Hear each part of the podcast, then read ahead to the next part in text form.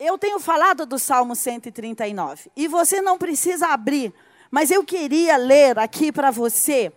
Esse foi um salmo incrível. Tem salmos, tem textos que marcam mais a sua vida.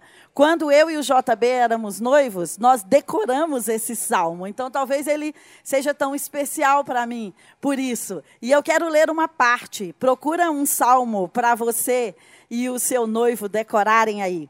Ele diz assim no versículo 13: Pois tu formastes o meu interior, tu me tecestes no seio da minha mãe.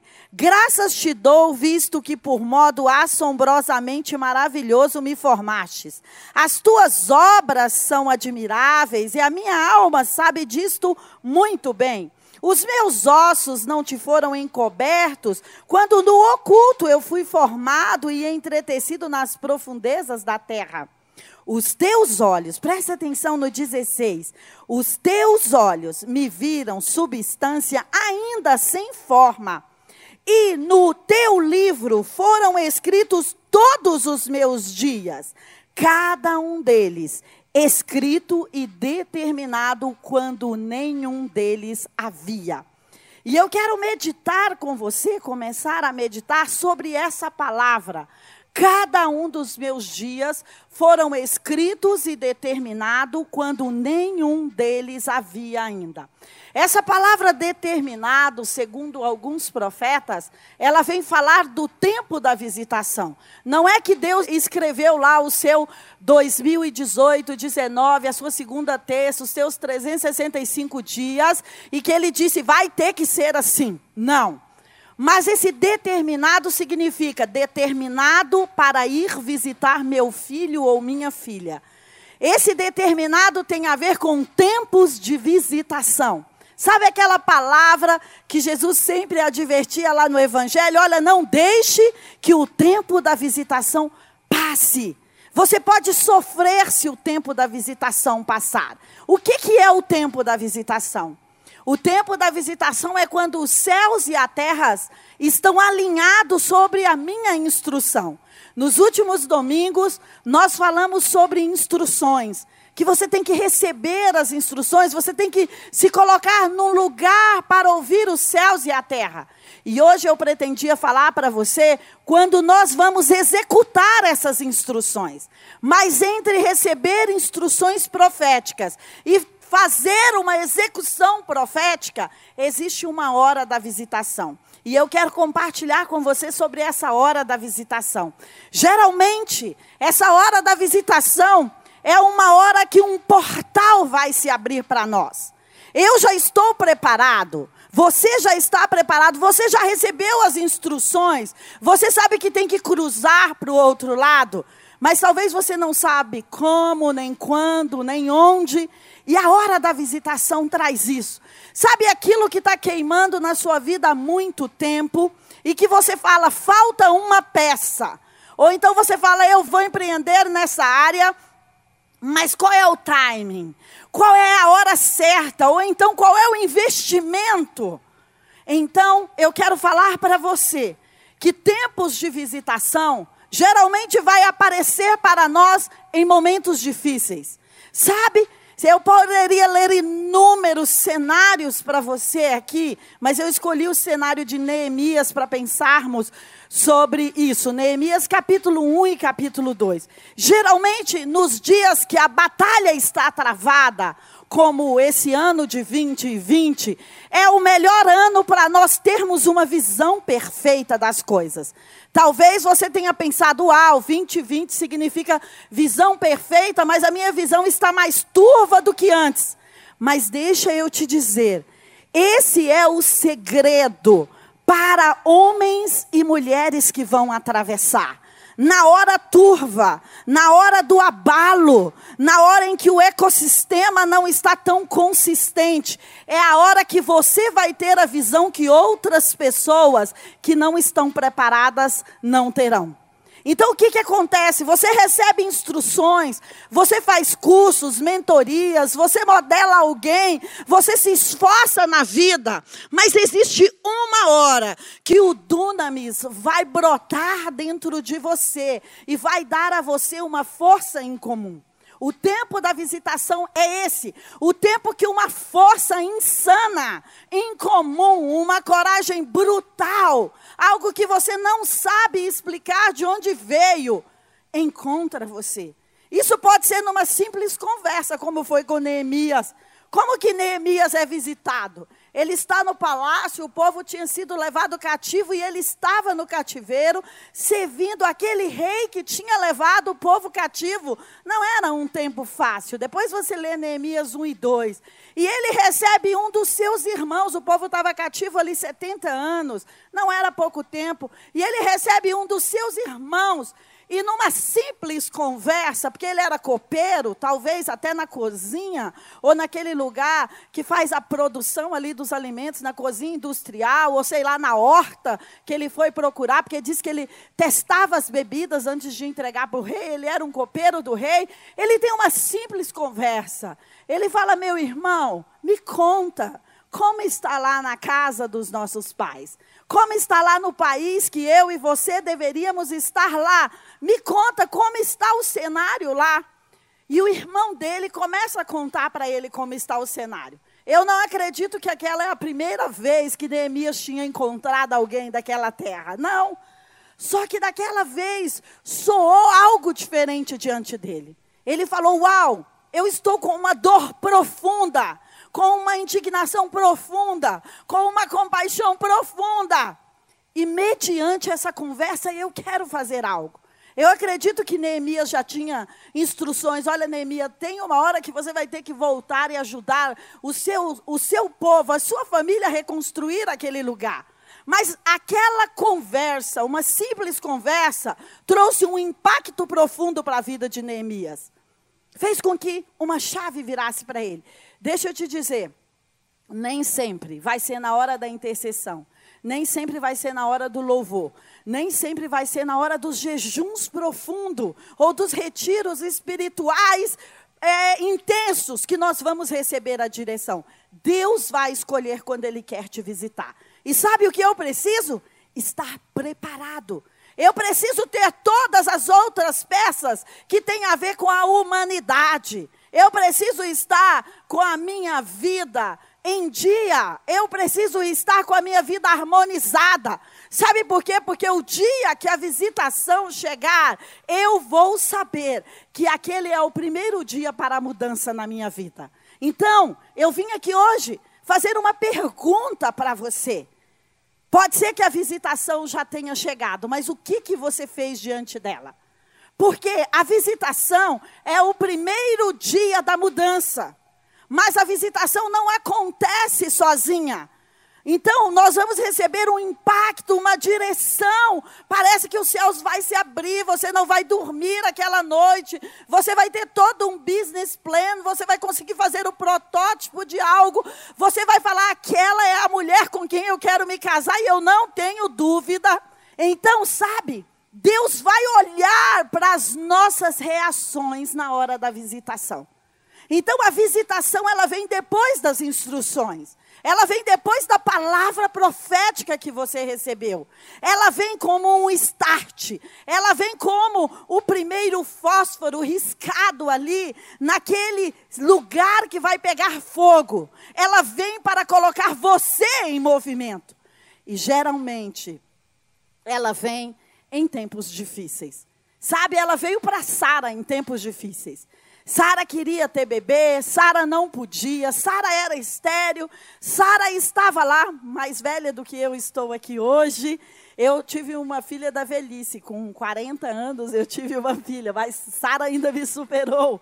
Então ela estava lá em tempos difíceis. E Deus vem e faz uma visitação. A Bíblia diz que ela é visitada pelo anjo do Senhor. E sabe o que Sara faz? Ela ri, ela desacredita. Deixa eu te falar. O sobrenatural está com uma agenda para te encontrar. E eu vim aqui para dizer a você que Deus vai medir a sua reação quando esse sobrenatural chegar. Quando o sobrenatural chegar, Deus vai olhar para as suas reações. Ele vai olhar para as suas reações emocionais, para suas reações mentais e para suas reações financeiras. Ele vai olhar o quão o seu coração está forte para ir cumprir aquela missão que você gostaria. Ele vai olhar o quão o seu coração está firme para acreditar e depender que ele pode fazer o que falta. Ele vai te visitar e ele vai falar para você o quão você está comprometido com aquilo que você está me pedindo. Porque às vezes nós estamos pedindo filhos, nós estamos pedindo casamentos, nós estamos pedindo o Brasil, nós estamos pedindo recursos financeiros, mas talvez a nossa emoção, nem a nossa mente, nem as nossas finanças estão prontas para aquele momento. E sabe como ele vai medir isso? Qual é a sua movimentação depois da visitação? Veio aquele momento que você falou: Uau, o sobrenatural me visitou. Mas ele vai usar a visitação como um teste do quão você e eu estamos comprometidos com aquilo que nós profetizamos. Sabe aquela palavra que você precisa dar corpo e força para que as profecias se cumprem? Essa é a hora. Ele fala: Eu estou trazendo para você uma ajuda, uma força sobrenatural. Mas eu quero ver você se movimentar. Eu quero ver você fazer algo. Sabe? Neemias ficou impactado. E ele falou: "Eu vou orar e jejuar mais um pouco. E eu vou, eu vou me vestir dessa pessoa que irá lá reconstruir aquela cidade." E outra simples conversa faz com que Neemias dê o primeiro passo. O primeiro passo, porque às vezes nós ficamos apenas no campo das ideias ou no campo espiritual. Esther também teve esse desafio. Ela recebe uma visitação e talvez uma visitação um pouco pesada. Olha, Esther, o povo vai ser dizimado se você não fizer algo. Ela faz como Neemias: eu vou me quebrantar, eu vou jejuar, eu vou fazer isso, mas eu vou dar um passo. Deixa eu te dizer, talvez você esteja exatamente nessa hora de dar o passo. E o passo precisa ser uma movimentação humana. Talvez Deus já tenha feito tudo para a sua grande explosão financeira, ou para a explosão do seu casamento, ou do seu ministério, mas Ele está esperando o seu passo. E qual foi o passo de Neemias? Neemias chega e o, e o rei com certeza, quando você tem colaboradores, funcionários próximos, você se preocupa com a alma deles. E Neemias, e o rei falou: Neemias, o que está havendo? Por que, que você está triste assim? Você não é assim. Você é um judeu, você não é assim. E aí Neemias fala: ah, meu povo, meu país, e conta toda aquela história que está no capítulo 1 e 2, e você pode conferir lá. E o rei fala: é outra conversa simples. Neemias, eu acho que você quer me pedir algo. Neemias fala: Eu quero te pedir algo.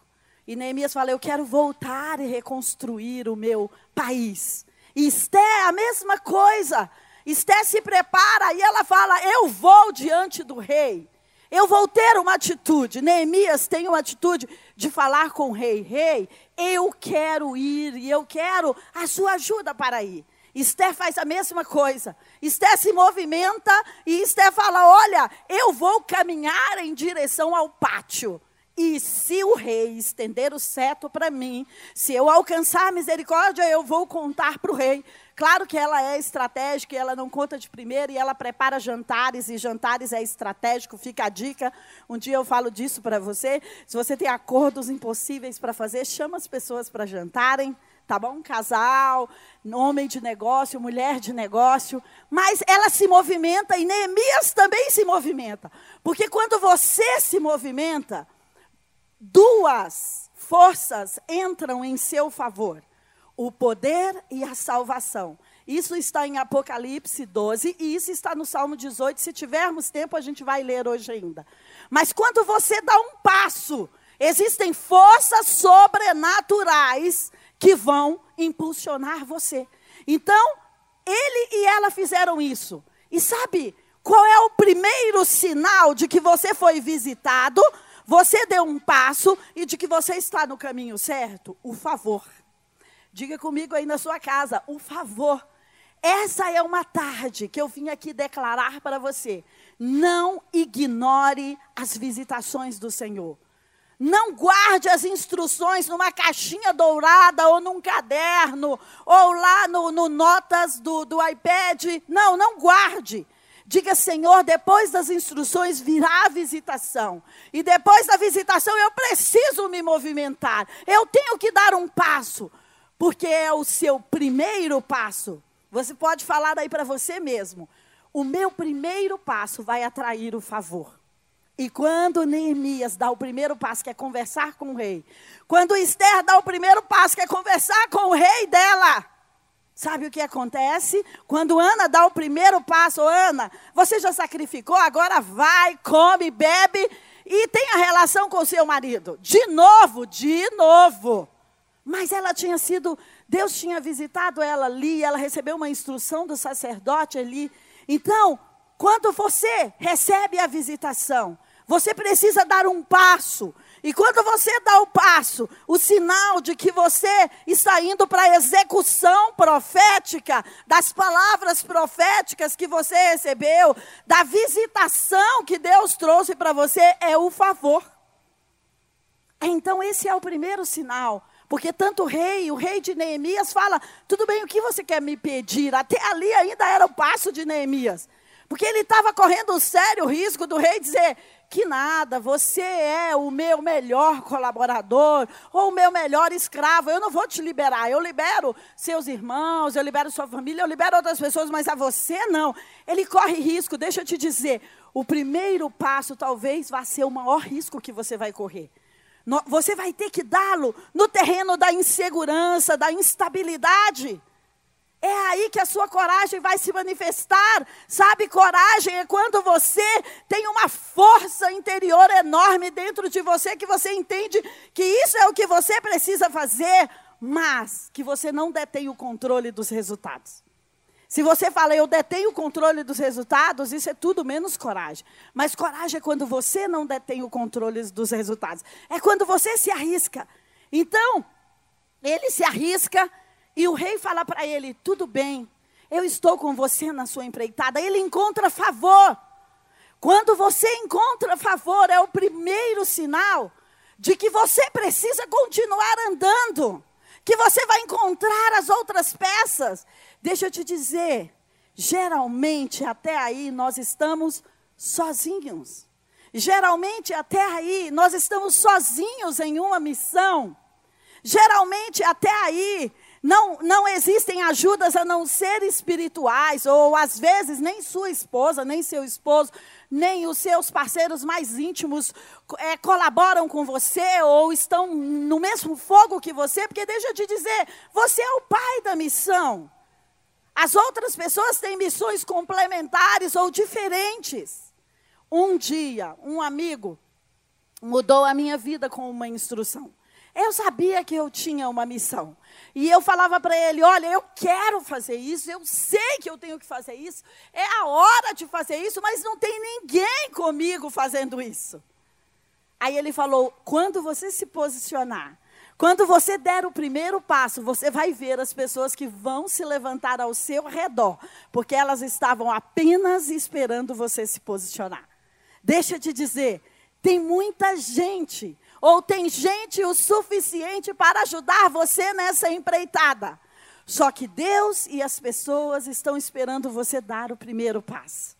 Estão esperando você chamar para você.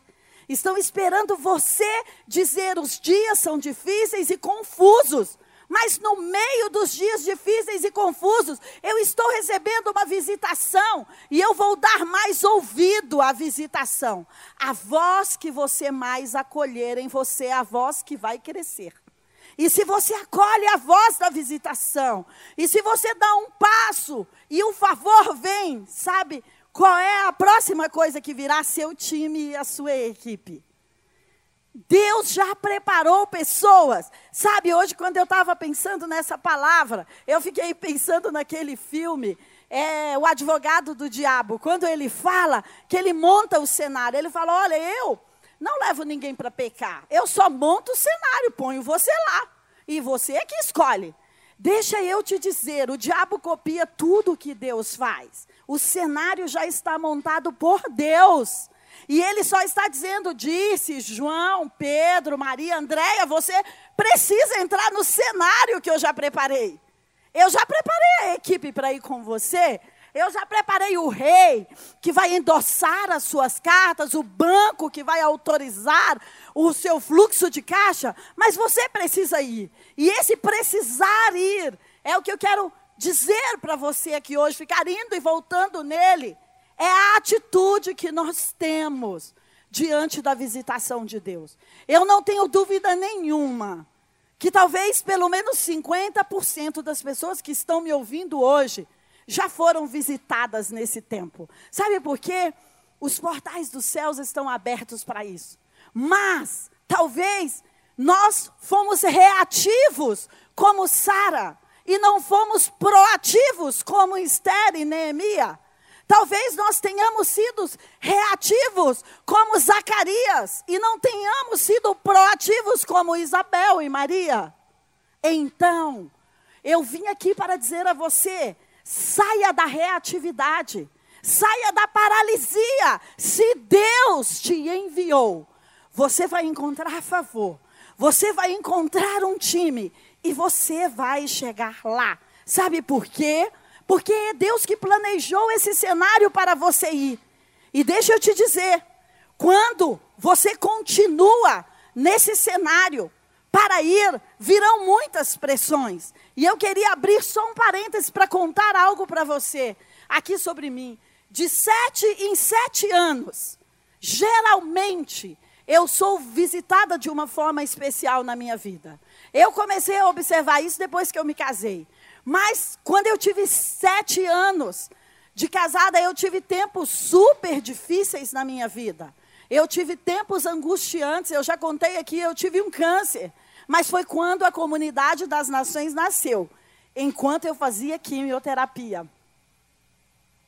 Então, se os tempos são muito difíceis para você, talvez esse é o sinal de que a visitação vai aparecer agora.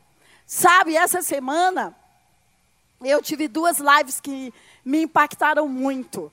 Uma foi com a Flávia Arraes e outra foi com a Marcélia. Da Marcélia eu vou contar mais para o final. Mas a Flávia falou, a gente estava sobre um tema, deve ter sido identidade, e ela falou, disse, eu estou me lembrando daquele texto de Gênesis 26, quando os poços de Isaac são entulhados. Os tempos de Isaac estavam super difíceis. Ele sai da sua terra e ele vai para a terra de Abimeleque, lá para os filisteus. E é um texto lindo, porque Lá estava difícil, mas Deus fala para ele, a primeira instrução que Deus dá para ele é: Isaac, fica nessa terra, não desce para o Egito, porque eu vou te prosperar aqui nos lugares difíceis. Ele planta, recebe 100 por um, um texto muito conhecido, mas não é aí a minha ênfase. E ele começa a cavar poços, porque ali era um lugar onde tinha os poços do, do pai dele. E sabe o que aconteceu com os poços do pai dele? Estavam todos entulhados. E ele falou: tudo bem, eu vou cavar novos poços. Só que à medida que ele cavava novos poços, os poços eram entulhados. E eu vim aqui para dizer a você: poços são heranças que você tem da sua família. E talvez a sua avó, o seu tataravô, o, o, os seus tios foram grandes homens de negócios, foram grandes pessoas do governo. E talvez os poços estão entulhados. E sabe onde eles estão entulhados? Bem dentro de nós. Porque você carrega toda a herança da sua família. Só que o poço que eu desentulhar vai ser a herança que eu vou provar.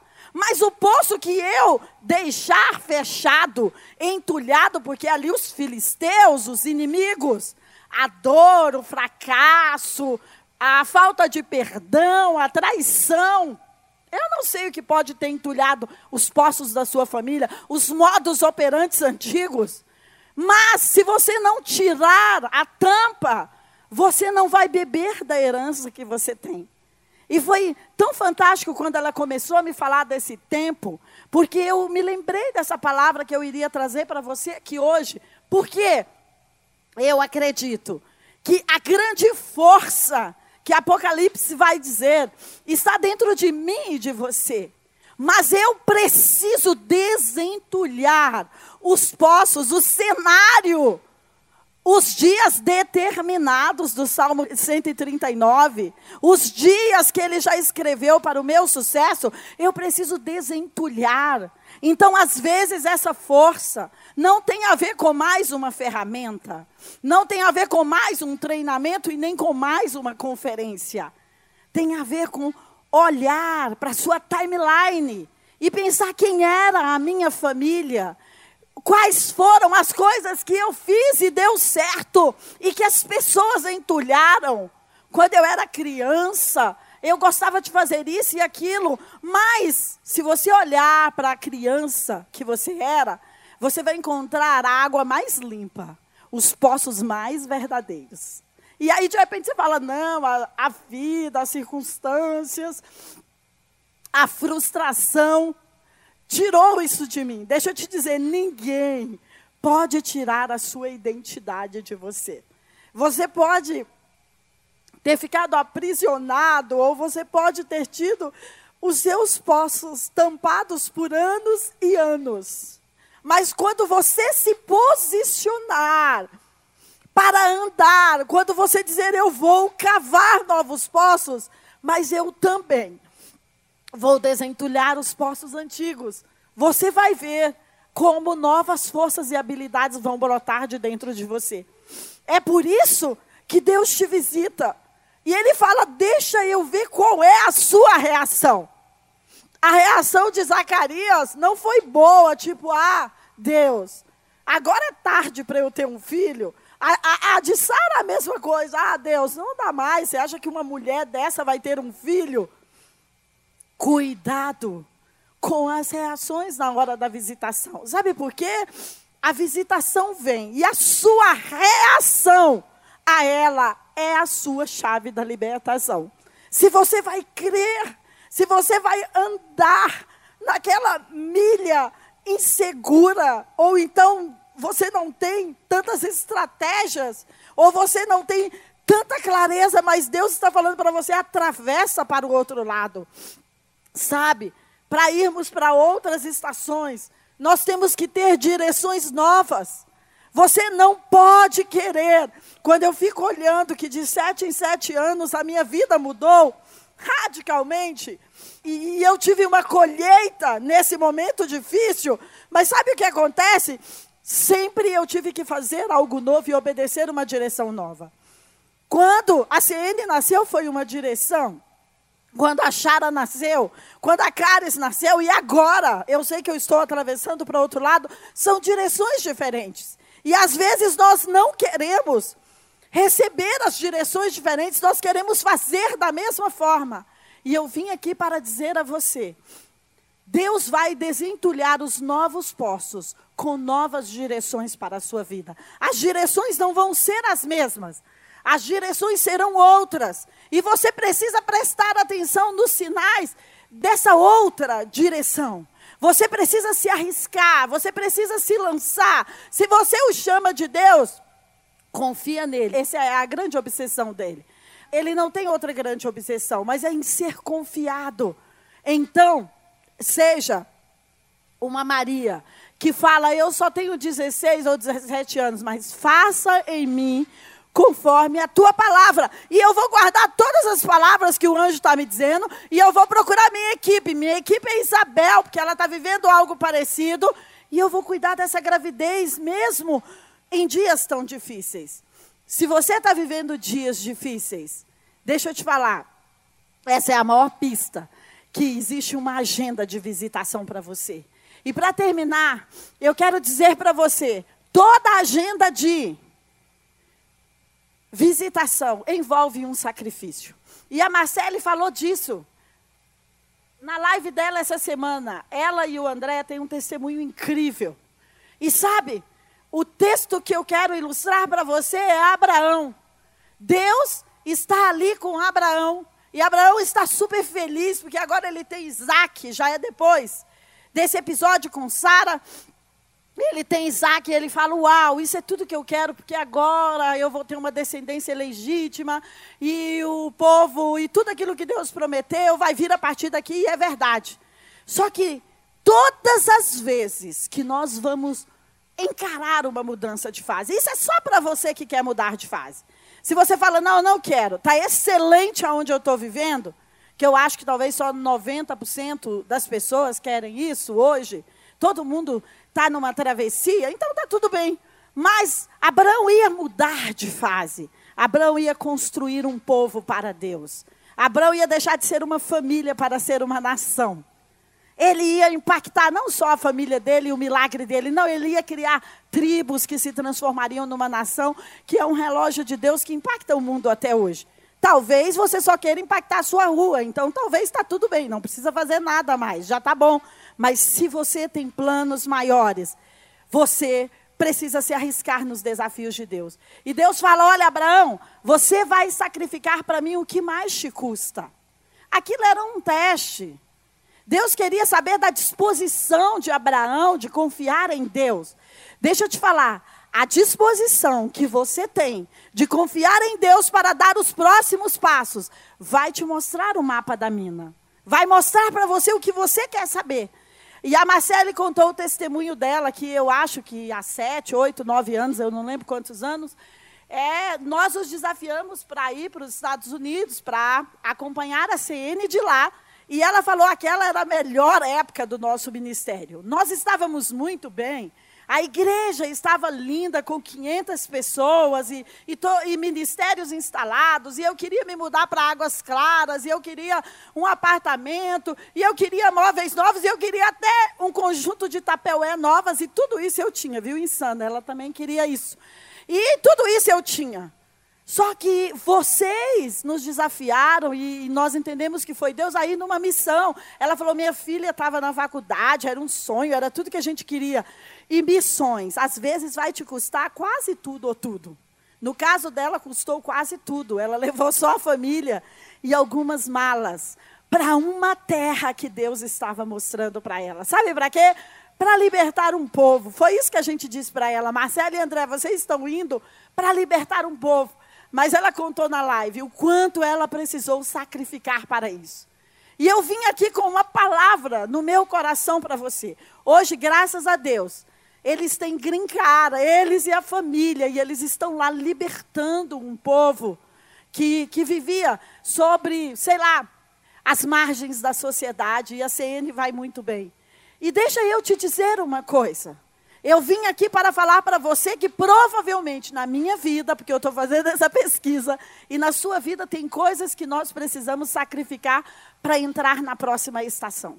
Tem ofertas que Deus disse para nós, você deveria entregar isso, e você não entregou.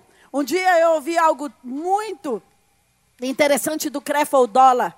Eu quero te contar só duas histórias aqui para nós encerrarmos. Ele falou o seguinte: é, olha, Deus falou para eu dar um terno, mas falou que era para eu dar o meu melhor terno para aquele pastor.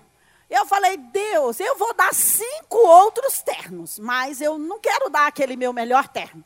Aquilo me custa muito, tem um valor emocional. Ele foi lá e deu cinco ternos para aquele pastor. E Deus falou: não foi isso que eu falei para você fazer, Crefo. Eu falei para você dar aquele terno. Problema seu, que agora você vai ficar sem os cinco e mais sem aquele. Então ele foi lá. E quando ele fez isso, uma nova estação nasceu para a vida dele. Eu fiquei aqui com essa palavra no coração. Qual é a oferta que eu e você ainda não entregamos para mudar de fase? Qual, qual, é o sacrifício que nós não trouxemos no altar? Se você vai ler esse texto de Isaac, você vai ver que antes de desentulhar os poços, ele faz um altar e ele faz um sacrifício. E essa semana, eu ouvi uma história tão incrível que eu quero te contar de um bilionário da Austrália. E eu ouvi da boca dele, porque a gente fez uma, uma videoconferência por duas horas e ele vai estar aqui em outubro. Mas você precisa ter essa mentalidade próspera para eu te colocar no time de treinamento com ele em outubro. Que ele vai vir te ensinar como fazer bilhões de, de dólares, no caso dele, bilhões de reais. E ele é um cristão. E ele me contou o testemunho dele, dias muito difíceis. E ele falou: disse, numa época muito difícil, que eu devia 70 mil dólares. Eu entrei para uma empresa financeira e eu falei: olha, já que eu quero fazer dinheiro, olha as instruções proféticas, já que eu quero fazer dinheiro, eu vou lá trabalhar nessa instituição financeira. E quando eu cheguei lá, tinha uma pilha de grandes contratos, e eu era tipo um gerente de conta, e as pessoas, e eu perguntei: por que vocês não ligam para essas pessoas e nos chamam para uma, uma reunião? Porque eles são pobres e eles não podem pagar os empréstimos, então ninguém quer ligar para eles. E ele falou: Uau, pode ser que isso seja o meu ouro. E ele começou a visitar esses pobres, essa pilha que ele tinha. E Deus começou a dar para ele um plano de negócios. E nessa mesma época que ele devia menos 70 mil dólares, Deus falou para ele: faça seis cheques de 100 mil dólares e entrega na sua igreja. Ele falou: tudo bem, Deus, além de dever 70, eu vou dever agora 670. Mas ele ouviu a instrução. Você sabe por quê? Ele me ensinou um princípio fantástico. Que se você está enterrado na dívida, não é ali que você tem que focar. Não é o assunto de hoje, mas a gente vai falar disso. Você tem que focar no investimento. E ele focou em investir na casa de Deus. Ele falou: Eu vou trazer uma oferta que eu nunca trouxe na minha vida. E ele falou: disse, aquela oferta fez com que eu enxergasse aqueles pobres como o meu ouro. E Deus me deu um plano e ele me contou o plano. E ele aplicou aquele plano com aquelas pessoas. E aquele mercado que ele instruiu as pessoas a investir, pobres, pessoas que não podiam nem pagar por empréstimo, rendeu 400% nos próximos anos na Austrália. E ele saiu de um milionário para um bilionário. Ele saiu de um cara que não tinha nada para um bilionário. Porque ele foi crescendo, ele falou: Olha, quando eu estava administrando isso aqui com os meus pobres clientes, como o branco tratava, eu já tinha conseguido ir para 100 milhões de dólares. Mas depois, uma bênção no mercado não teve a ver com ele, fez com que 400% as operações dele crescessem. Sabe por quê?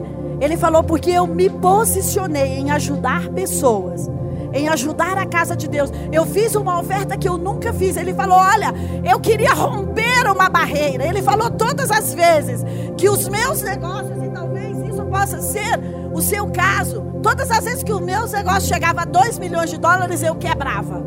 Ele falou para mim, disse, foi assim por 21 anos.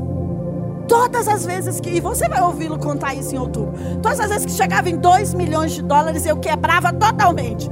E numa dessas quebradeiras totalmente, eu falei: eu vou investir mais de meio milhão de dólares. Eu vou fazer uma oferta que eu nunca fiz. E sabe, Deus não faz mais uma vez um milionário de 2 milhões de dólares, mas um bilionário de 1,2 Sabe por quê? Porque ele se movimentou quando recebeu a visitação.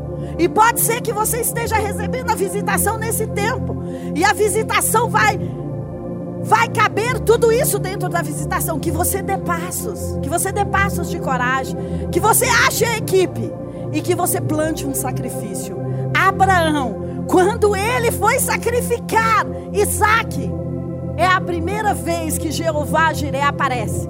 Quando você vai fazer coisas que você nunca fez na vida, sacrifícios que você nunca fez na vida, sabe o que vai acontecer? Jeová Jiré vai aparecer para você e mostrar a provisão que você também nunca viu. É isso que aconteceu com ele. Ele fez um sacrifício que nunca tinha feito. Ele olhou para uns clientes pobres de um banco que ninguém queria. E foi o que o fez um bilionário. Então, eu quero dizer a você, eu quero que você não durma com essa palavra hoje. Eu quero que você fique muito incomodado com essa palavra hoje. Para você enxergar o nível de provisão que você precisa para a missão que você tem, para a mudança de fase que você tem, você precisa plantar algo que você nunca plantou. Deixa eu te dizer, quando nós queríamos comprar o Ípica, que custa alguns milhões de reais, e você está conosco nessa pagando, e muito obrigada por isso. Eu e o JB fomos a primeira oferta de 300 mil reais aqui, de um apartamento que tínhamos. Eu ainda não tenho casa própria, mas eu disse: eu vou plantar a semente que era para a minha casa. Sabe para quê? Para abrir a visão para enxergar de onde Jeová Jiré traria a provisão para pagar esse prédio. E nós estamos pagando esse prédio. Porque depois que eu me posicionei, outras pessoas se posicionaram. Então deixa eu te dizer. O seu sacrifício, como Isaac, como, como Abraão, Abraão ia para sacrificar o seu filho. E Deus falou: Olha, para, não faz isso. Você sabe por quê? Eu já provi para a sua missão os seus olhos e olha aqui do lado. E eu acredito que hoje o seu sacrifício, a sua semente nesse dia de visitação. Isso é para você que está indo para uma outra fase. Isso não é para você que quer ficar na mesma fase. Você que quer ficar na mesma fase, traz seu dízimo, traz sua oferta. Isso vai proteger as suas coisas. Mas se você quer ir para uma outra fase, você precisa fazer como a Marcele como David da Austrália, como Abraão, como eu já fiz algumas vezes na minha vida. Você precisa plantar. Deixa eu te dizer, eu vim aqui com uma palavra no meu coração. Mas plante aquilo que você não queria plantar. Porque é isso que Abraão faz. Abraão jamais queria plantar o filho dele, mas é isso que faz dele uma grande nação até hoje. Então, aquilo que você e eu não estamos querendo plantar e nem entregar nessa fase, é o, é o poço. Nós mesmos, às vezes, estamos entulhando o nosso poço para a próxima estação. Já pensou se a Marcele resolve não deixar tudo aqui no Brasil? de um povo que não seria liberto lá por eles, e hoje ela não teria dupla cidadania. Deus estava querendo expandir quando Deus te chama para a expansão, Ele te chama para o sacrifício. Não tem jeito, essas duas coisas andam junto. Então pensa qual é o sacrifício que você nunca quis fazer. E talvez seja até de um relacionamento. Mas aqui sempre fala de altares, de oferta. Se você quer expandir financeiramente, é o sacrifício que você precisa fazer é financeiramente. A luz na escuridão está chegando. Antes de orar com você, eu quero apenas te dizer que Deus, nesse tempo, nessa agenda da visitação, Ele está observando como você vai reagir emocionalmente. Se você está pronto e preparado. Como você vai se movimentar. Qual é o passo que você vai dar? Mentalmente, se você vai aceitar pelo novo modus operandi de Deus. E terceiro, que você está sacrificando para essa expansão? Se você está nesse tempo, você não pode perder esses três pilares. E eu quero orar com a oferta que você está plantando agora. Eu quero declarar que o seu sacrifício, que aquilo que você está plantando, que você nunca tinha plantado, também te levará a um lugar que você nunca tinha estado. Também te levará a valores financeiros que você nunca tinha estado. Porque você está confiando, como eu, a Marcele, esse bilionário, como a Abraão, em um Deus que está nos visitando e nos dando e nos dando a oportunidade de fazer entregas. A palavra de Apocalipse que nós não lemos. E depois você pode ler. Diz: porque eles não amaram a sua vida, mas antes eles entregaram através do testemunho, eles fizeram algo, eles encontraram a salvação e a força. Você vai encontrar toda a provisão que você precisa para a sua missão, depois desse dia da sua entrega, depois do seu Isaac depois do seu sacrifício, depois do plantio, que é aquilo que você não queria plantar. Eu abençoo você para a expansão. Eu abençoo você para fazer a sua execução. Para executar a missão que Deus te deu. Você está se movimentando. E Ele está olhando para o seu movimento. E domingo que vem eu vou falar para você sobre a execução. E eu acredito que você já cumpriu os passos para estar lá e para prosperar na sua execução. Então eu abençoo a sua semente sacrificial. Eu abençoo também o seu dízimo, também a sua oferta, que vão proteger e multiplicar as suas finanças normalmente. Mas eu estou apaixonada por você que está fazendo hoje uma força que você nunca fez. Sabe para quê? Para entrar num tempo que você também nunca entrou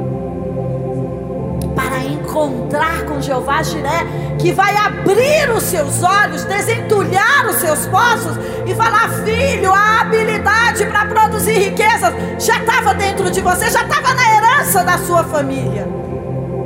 Eu estou tirando dos seus olhos, eu estou te dando uma visão. Muitos não estão enxergando. E não é todo mundo que vai ter uma visão perfeita mesmo. Isso é para quem vai se encontrar com Deus no dia da visitação. E para quem vai seguir as instruções, se movimentar após a visitação. Você sim vai enxergar o que os outros não estão enxergando. Pode ser que ninguém esteja vendo provisão, suprimento e oportunidade perto de você. Mas você vai se encontrar com Jeová, Jiré, como Abraão, como o David, como a Marcele, como eu, como o JB, como a CN. Deus abençoe você.